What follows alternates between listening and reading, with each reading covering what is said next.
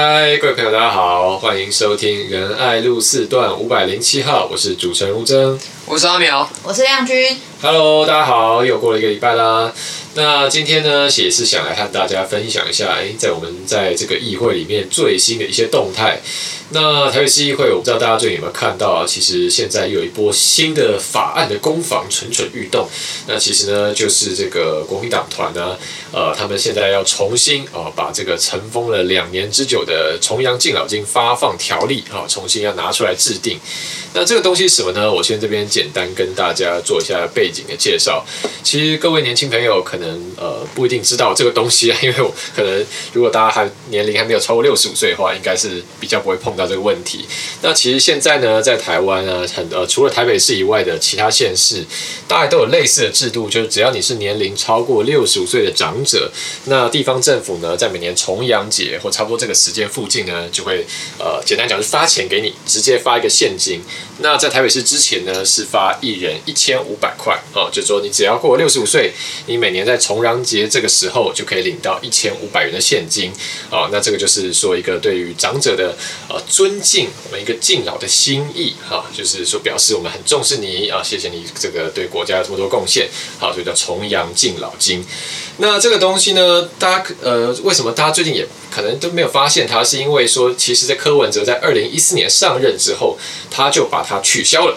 柯文哲说，这个发现金实在是很落后，然后又没有什么效益的做法，所以我不要发这个现金啊，我要把这个钱拿去做其他事情啊。那这个事情后来当然很多长辈跳起来，因为觉得，诶，每年我本来都领得到一千五，虽然一千五也不是什么大钱啊，就是这就是很多长辈都说。重点不是那个金额啊，那一千五难道我自己没有吗？我饭吃不起吗？重点是那个心意啊，皮毛级问题就是明明本来就是每政府每个每一年就是给我一千五，那为什么现在不给呢？你是觉得怎样？我老了不中用是不是？就是现在可以丢一边了是不是？好，很多长辈就非常的不满。好，那但是呢，之前柯文哲呃还是算是有坚持下来，就说虽然这个当时很多的地方的民意反弹啦，长辈都骂翻啊，那还是说不发就是不发。那后来呢，这个议会这边也有一些议员就是说，哎，那既然市政府不发，我们直接制定一个自治条例，我逼他一定要发。好，所以在这个阿苗跟亮君刚上任的时候，二零一九年的时候就有针对这个事情在议会有一波大战。那后来因为这东西实在争议也是蛮大的，好，所以那时候就说把这个暂搁了，就是给他放到等于放到议会的这个冰箱里面冷冻起来。那本来呢，大家都以为说，哎，会这样一路冷冻到可能就下一届再看，就是就或者没这个事情了。但最近呢，啊，国民党重新要发起把这东西从冰箱拿出来解冻。好，重新要把它端上桌了，所以呢，今天也就是想来呃和两位议员聊聊这个话题。首先来请教一下阿苗好了，就是因为刚刚也有跟大家讲到嘛，其实重阳敬老金。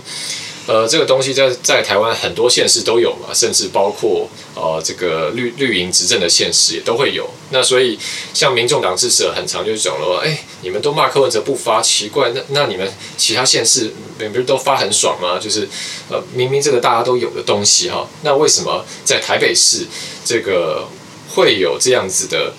觉有一个声音是觉得说应该重阳敬老金这个制度要去把它改变呢？我觉得这是一个操作到现在感觉有点变成意识形态对立的东西，因为这个问题的本质其实很简单，就是你每个县市政府的财政能力是有限的，那你有非常多业务要去做，其中一项叫做老人福利的时候，你要配多少钱在这个老人福利业务上，还有你这个钱配过来之后，你要做什么事情。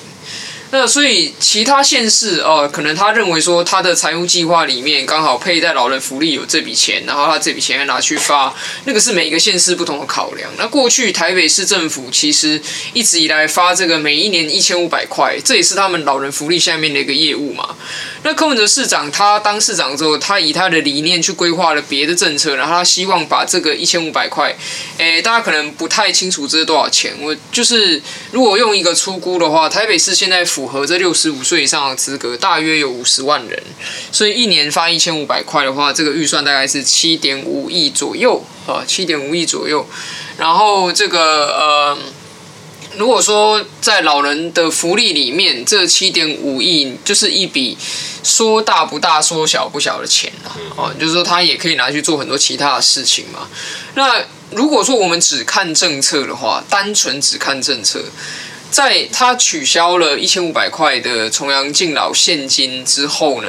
那引起很多的反弹呢，所以他也推出了很多赎罪的相关作为，比如说在台北市每个六十五岁以上老人有一张老人悠游卡，我叫做敬老卡。那这敬老卡呢，现在市府就是每个月它可以灌四百八十点进去，这四百八十点呢，可以搭公车、搭捷运，然后搭敬老计程车，还有去我们台北市运动中心去运动等等的这样子的一个使用方式。那每个月有四百八十块，假设你每个月都用完，一年其实你也可以用到五千多块。从这个数字上来看，好像这个一千五百块被砍了之后呢，其实老人的福利是增加的。那确实，你从预算上面看，五十万老人，然后你每个人每个月编四百八十块，那一年下来其实也要差不多用到二十五、二十六亿左右。那以这样的数字来看，其实我们整体老人福利的支出，在柯文哲做完这一波的政策变更之后是增加的。嗯嗯。哦，后面还有什么呃，老人共餐、长青乐活游等等的这些作为，其实是增加的哦。那可是为什么好像增加了，长者还是不满意？我觉得比较大的一个原因就是，并不是政策方向错误，而是政策的沟通真的非常的烂。嗯哼。因为在这个过程当中，就是呃，我觉得市府把它弄成一个世代之间的意识形态对立。嗯。就是包括说这些老人怎么是贪婪老人，然后你去形容人家说，好像你为了这一千五，然后汲汲营营，老脆喏一定要去贴。嗯。那这就是很多长辈不满的来源啊，就是为什么？我们只是希望说维持旧有的这个制度，因为新制度很多人说不好用嘛。对。因为坦白讲，就是很多人觉得说他并不需要那个悠游卡，他只是希望维持既有老人福利制度。结果他看到电视上市长。所带的风向是把它形容成贪婪，那他当然就会去跟他的朋友比较嘛。我的朋友住在新北市，住在桃园市，啊，柯文哲你妈妈住在新竹，啊，因拢有提，甘讲因拢是贪婪老人，好像不是吧？哈，所以这个愤恨的心态就会出来嘛。那你这个东西一出来之后，我觉得这个题目现在已经变成世代之间不同意识形态的对立了啦。那这当然不是一个我乐见的方向。嗯哼。那这边也想来问一下亮君了，就是说，呃，因为你的选区中山大同区，我们知道大同区其实算是这个台北市一个比较算是泛高龄，就是长长者比较多的这样区了。那你自己在基层走动啊，然后常常跟这些阿伯阿姆这样相处呢，他们直接的心声是什么呢？好，因为这个当然，我们刚透过阿苗刚刚的介绍，我们可以看到说，市府的政策背后有一种逻辑啦，就是说我不要直接发钱给你，好，但是我是例如说我换一个方式，我资源还是用在你身上，但可能你要呃出门去搭公车，你要去搭捷运，我鼓励长辈多出门动一动，好，这样比较不会老化，好，就是它是一个有条件的给你资源这样子，那但是。我想很多长辈也会觉得说，哎，奇怪，难道你你会你市政府你柯文哲会比我自己更懂我的需求吗？很多时候我就是在我家附近走动啊，我就真的没有要去很远，我又不不出门。那你一千五拿给我，我当然知道怎么样是对我最好的分配啊。搞不好就算我今天想要拿拿去发给我孙子当红包，那也是增进我们亲子呃家庭里面关系啊。那为什么你一定要管我说好像要就是要给很多限制啊？一定要怎么样怎么样怎么样？然后同时像刚刚阿苗讲的，还要去把这个长辈去好像说，哎，你这些下流老人啊，怎样怎样？所以那你自己在选区里面。遇到的长辈，他们心声什么呢？我选区里的长辈，其实呃，尤其是我当时二零一八年正在选举的时候啊，他们其实第一个反应是说，柯文哲把把呃这个我们老人哈，对于我们老人的这个照顾哈，全部都拿掉，所以这是一个很直接的反应，就是说，哎，温迪刚请我扣呢，温景怡的刚请我扣啊，戏当已经干我这样，对他们而言是。怎么讲？就是说，他觉得他在柯市长上任之后，他好像没有被照顾到，他被遗忘了。那但是确实回过头来讲，市府他在取消了一千五百元的重阳敬老金之后，就像刚刚阿苗说的，就做了非常多其他的软硬体设施的建立，包含说，哎，其实我们在这个长辈的健保补助上面，其实我们也是花费了非常高的预算，而且一年是好几十亿。所以呢，其实确实我们在这个呃长者的照顾上面，软硬体的政策上其实是没有减少，是增加的。只是为什么长辈还是有这样子的反应呢？就是因为他们真的用，就是不是每个人都用得到。就是很多长辈跟我说啊，老人共餐，卡奇嘛，其中一黑爱狼啊，我就不想要出去跟他们一起吃饭啊，我自己在家吃，难道难道不可以吗？哦，那。如果说有这样子的呃一个敬老金的话，我可以拿来看自己怎么利用。那这个呃共餐或者是长青乐活，那我非得一定要跟其他我不认识的。的的老人一起出去，那有些长辈他就会觉得他不想要嘛，哈，他就不想要这样子。那原本这个重阳敬老金有一千五百元，他就会觉得说，那我可以拿来做我自己想要做的使用。所以对于长辈，有些长辈来说，他的社交圈、社交活动不一定是能够。说呃，真的跟那些比较不熟的人一起互动，他自己有他自己的社交圈，而这个一千五百元，他可能就可以拿去做这样子的呃一个行为，那他自己比较好运用。那今天柯市长把这个东西拿掉了，然后呢，也没有告诉说呃这些长者们，我们有其他什么更好的哦，你就是这种无差别、无限制式的这种长者的福利，我们反而是增加了更多的限制。你一定要去搭大众运输工具，你一定要去运动，你一定要去。去你办公室跟人家吃饭，你一定要跟不熟的人去这个去阳明山爬山。这件事情对于长辈来说，会觉得哎，我我老啊，我各位在跟你这挂顶。那大家当然就是心理上会有很多不平衡。所以我觉得这并不是说这些长者们一定真的要拿到这一笔现金，更多时候他们是觉得心情上面就是。金价是 kimoji 被送了，就是没有得到呃在市府吼市长的一个尊重，那市长又要在呃这种呃发现金的这个呃状况底下，然后就又要说哦这些长者们都很贪婪吼，很很。就是有一种营造一种长辈们老了就就死要钱的这种感觉，我觉得他就是在营造这种对立感。那这当然对长辈来说，他就会觉得他不受尊重。所以确实在我选举的时候，那时候有非常多的长辈就因为这件事情，他就恨透了柯文哲。对，所以这简单来说，回过头来还是 KMOG 问题。那再来就是说，呃，当然要回过头来看，我们说台北市，我们到底有没有这样子的一个呃财政负担？好，然后就我们到底可不可以承受这样子的一个呃财政状况？确实，台北市的这个总预算非常多啦，哈，我们绝对是有空间，哈，拿去做这样子的一个发放。但是问题是，我们在资源的分配上面，怎样的长者照护才是一个可长可久的政策？如果今天只是说，呃，我们单一的来发放这样子的重阳敬老金的话，那我们到底可不可以给台北市的这些长辈们？长远的照顾呢，还是说只是一次性的把这个钱发放出去？我觉得这个在政策上面是可以讨论的。但是市长在这个部分上面，他就缺乏了跟这些长辈们的沟通，而且他还去指责这些长辈们，这是这些呃长辈们最不爽的原因。因为刚刚亮君讲这个，我就想到之前其实有一个。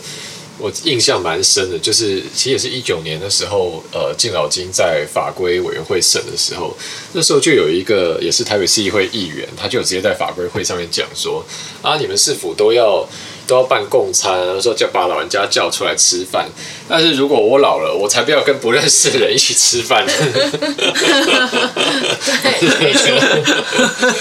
OK，这也是一种声音。但是我觉得，但是是不是这样讲起来也是有点两难？因为你政府在花钱下去做政策的时候，你当然是会有预期它会产生一个什么样的效果嘛，然后会希望说，呃，你的政策要引导大家去怎么怎么做。那如果如果那如果政府做事的时候，哎，就是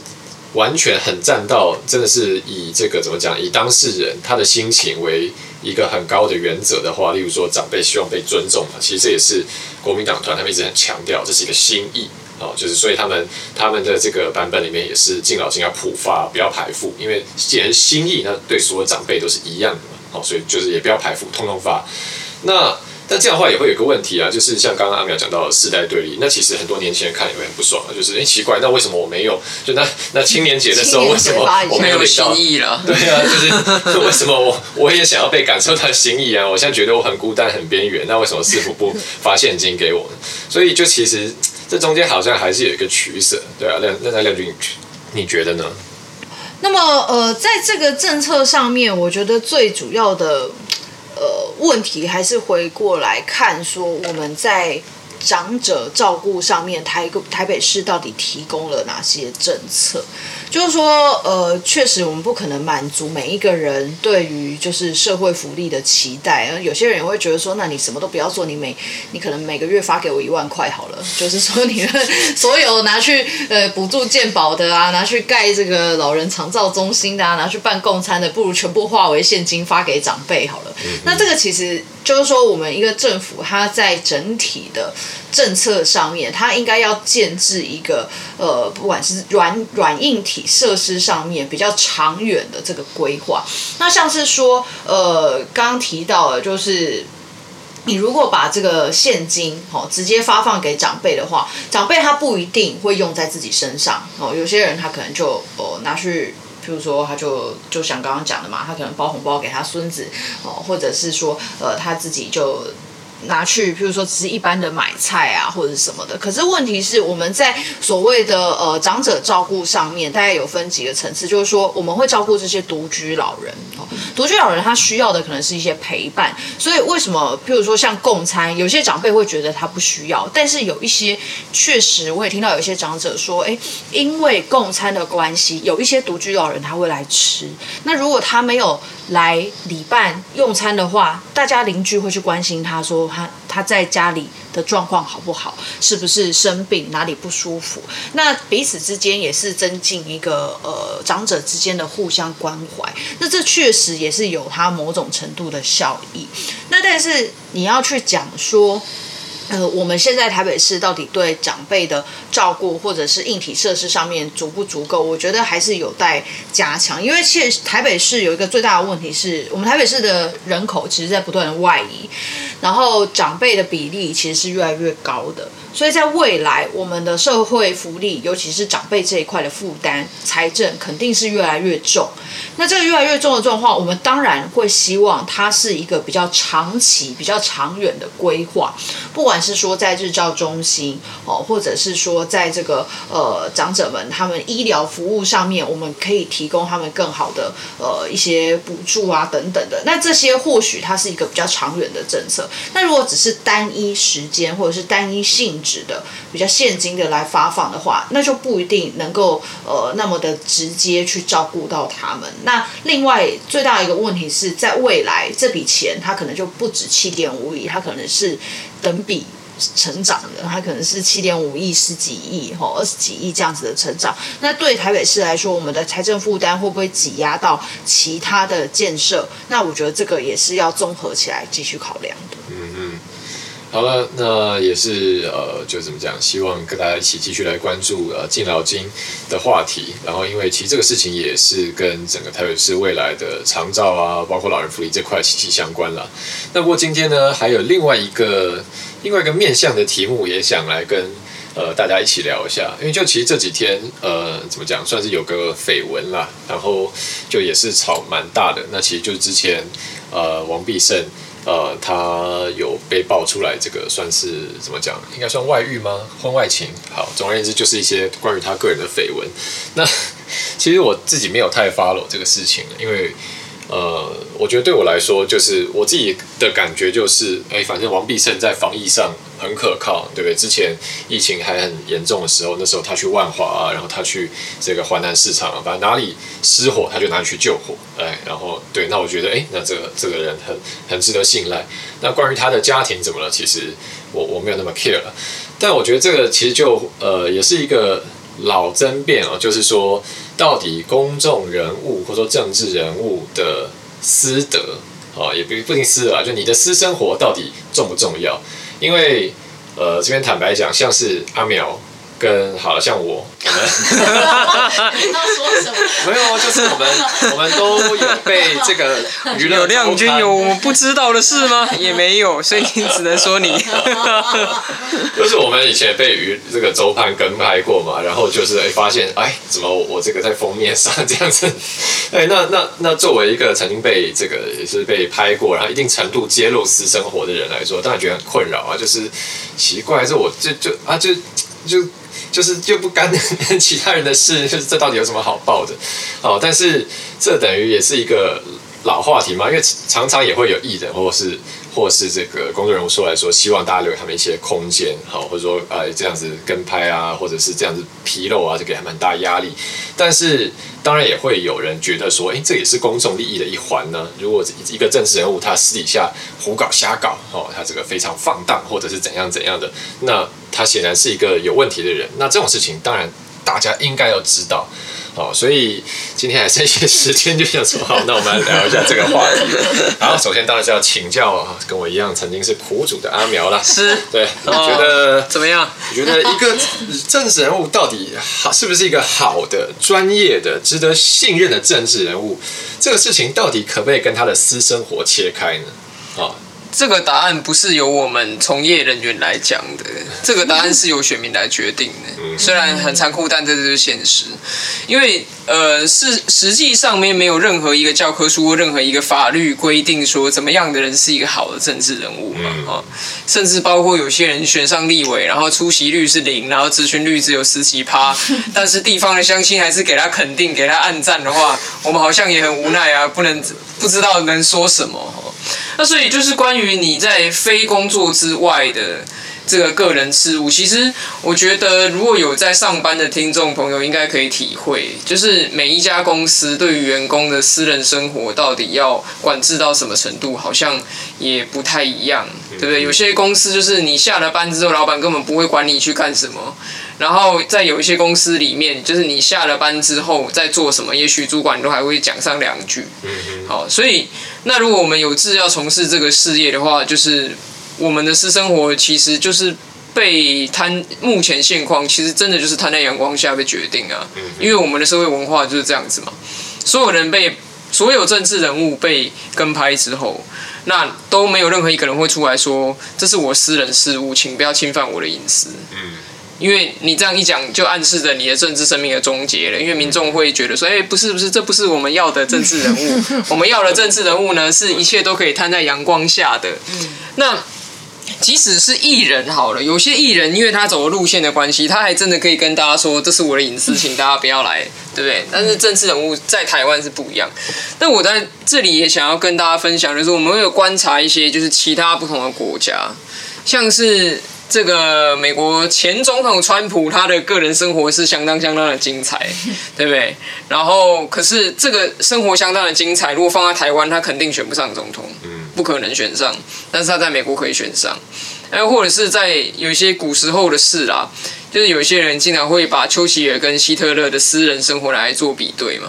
希特勒其实是一个可以拿到。这个那叫什么？新生活运动奖章的人，整齐、整齐、清洁、迅速、确实。然后这个呃，没有不良嗜好，对不对？不烟不酒，没有吃喝嫖赌。然后呢，相对的丘吉尔就是这个不整齐、不清洁、不迅速、不确实。然后这个嗯。呃老烟枪，然后酒精中毒啊！酒精，对对对对，然后脾气又非常暴躁的这样子一个人。可是如果你说，哎，谁是一个比较好的大国的领袖？我想百分之九十五以上的人应该还是毫不犹豫会选择丘吉尔嘛。那剩下百分之五就是留给新纳粹的朋友去崇拜希特勒。这个，所以其实我觉得，我觉得倒是就像你开了一家公司，那你在选择员工的时候。你的标准要怎么设定？你要设定在说，我希望他的私生活也是一个纯净无瑕的人，才能选进来做我的员工吗？嗯，我觉得以现在以现在台湾人的标准来讲，不得不承认，现在还是一个圣人政治的风向啦。嗯，就大家会期待说，你选出来的政治人物，在私领域是个圣人，但是公领域没关系。你知道，那个公领域也是有人一天到晚在那边讲一些有的没的，他说哇，好棒棒啊，务实、可爱、率真。可是如果说你在这个嗯个人生活的方面，然后有一些风波出来的时候，大家会觉得说啊，你这个人真的是不行。所以。我也我也觉得某种程度的、啊、跟这个儒家文化里面给我们的这种集体意识形态有关系。像中华文化教材不是会说什么君子要慎独吗？就是在你的私领域的时候，反而要特别小心，就给大家一种思维，好像是说哦，如果你私领域有问题，代表你真的是个贱人，你在外面都是用演的。但是但是这个东西，我觉得嗯，稍微用膝盖想一下就知道了嘛，就是。你一个人如果真的要演戏，你会在没人看到的时候演，还是在大家看得到的时候演？应该是在大家看得到的时候演吧。嗯哼。所以实际上就是你你去检验一个人的私人空间，其实你就想，如果是你的主管来检验你的私人空间，嗯，你会觉得这个主管是真的很懂得怎么管理吗？这是这是一个这是一个大家可以用自己的经验去想的议题，所以。反正我们就是接受我们的命运了，这是一个没办法啊，因为这个行业也是我们选的。现在这个行业当下的风气就是圣人政治，嗯，那我们也不想要成为一个就是借用平常自己在外面疯癫的胡言乱语，一直在掀起这个各种波浪啊，来来塑造我们自己个人的形象，以回避啊大家对于这个圣人政治的要求。但是呃，反正总之就是这样啦，我们就是要承担。政治走到最后还是承担两个字。嗯，那我觉得这好像也有一点怎么讲？某种程度来讲，我觉得也可以理解了，就是因为有时候政治人物的，说实在，你在你的专业领域上，你到底做怎么样，其实大家真的不一定那么了解，因为那是你的专业领域嘛。但如果你私私底下做了一些什么大家觉得很不行的事，那马上就懂。例如说，好，要是我今天知道，呃，要是我今天知道某某政治人物，好，例如说蔡英文好了，我知道说，哎，他私底下其实是会看到小狗就踹一脚踹飞，哈，然后虐虐猫这样子，哇，我应该觉得哇不行，这真的超不行的。哎，这个有违法的，对对？对，这个。但我是说，这个马上会给我很强烈的冲击嘛，就啊天哪，这这盖不下去了，好，这种感觉了。所以那这边来就问亮君好了，就是因为。大家还是会把这个怎么讲？还是会对真人的了解，还是会从个人的经验去做一些连接。那我刚我觉得刚刚阿苗讲这个比喻其实蛮有趣，就是用公司跟职场的的这个角度。那其实你现在自己也算是呃一个小型的老板，对不对？因为你要带领你的团队。那你呢，在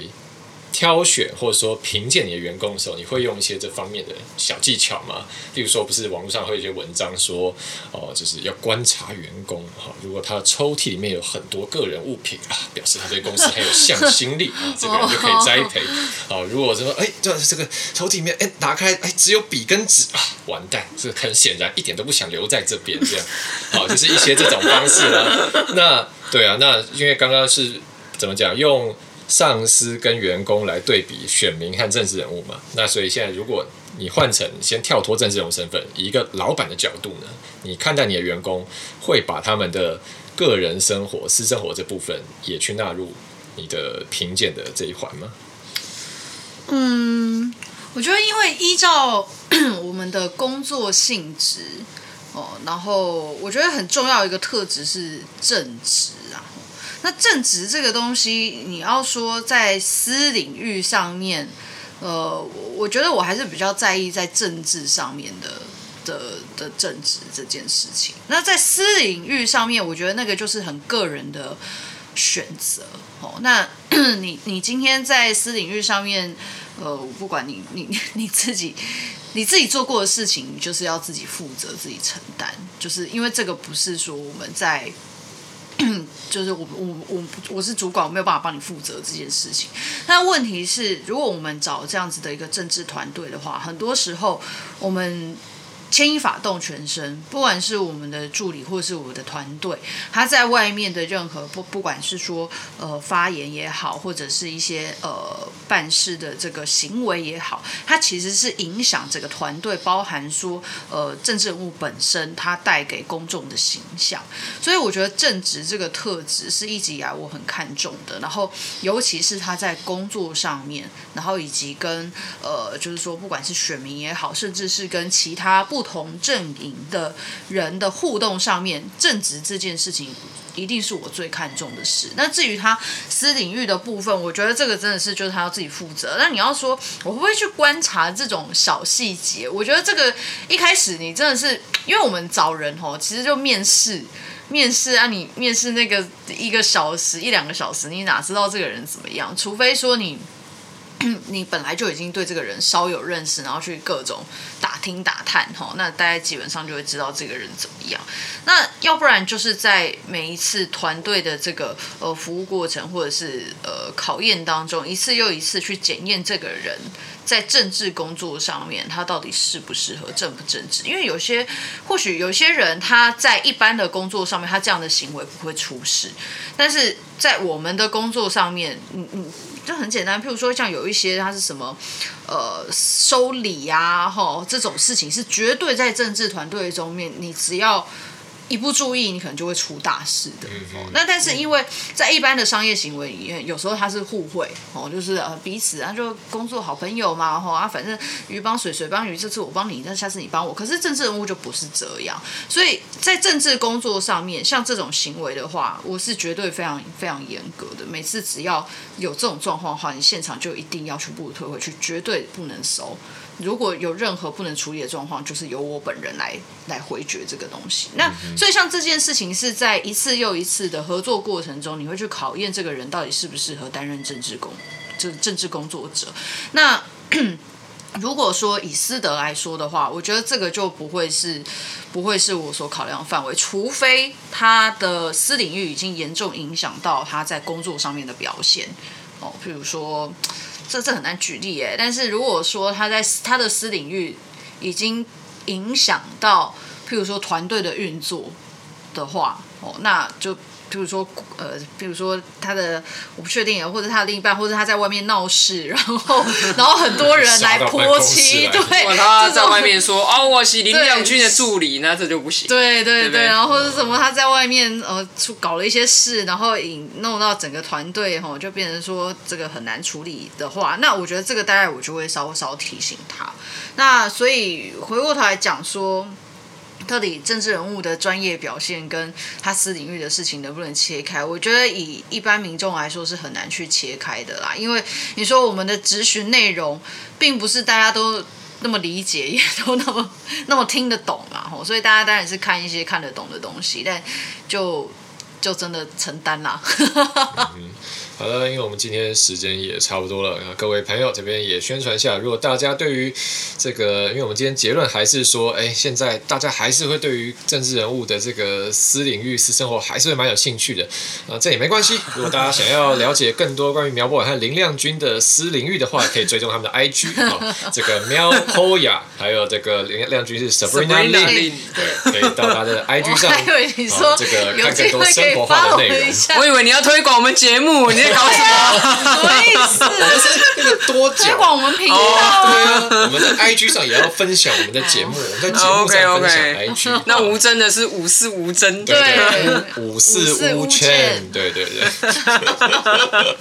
好了，谢谢大家今天的收听，这边是仁爱路四段五百零七号，我是主持人吴真，我是阿苗，我是亮君，我们下礼拜见，大家拜拜，拜拜。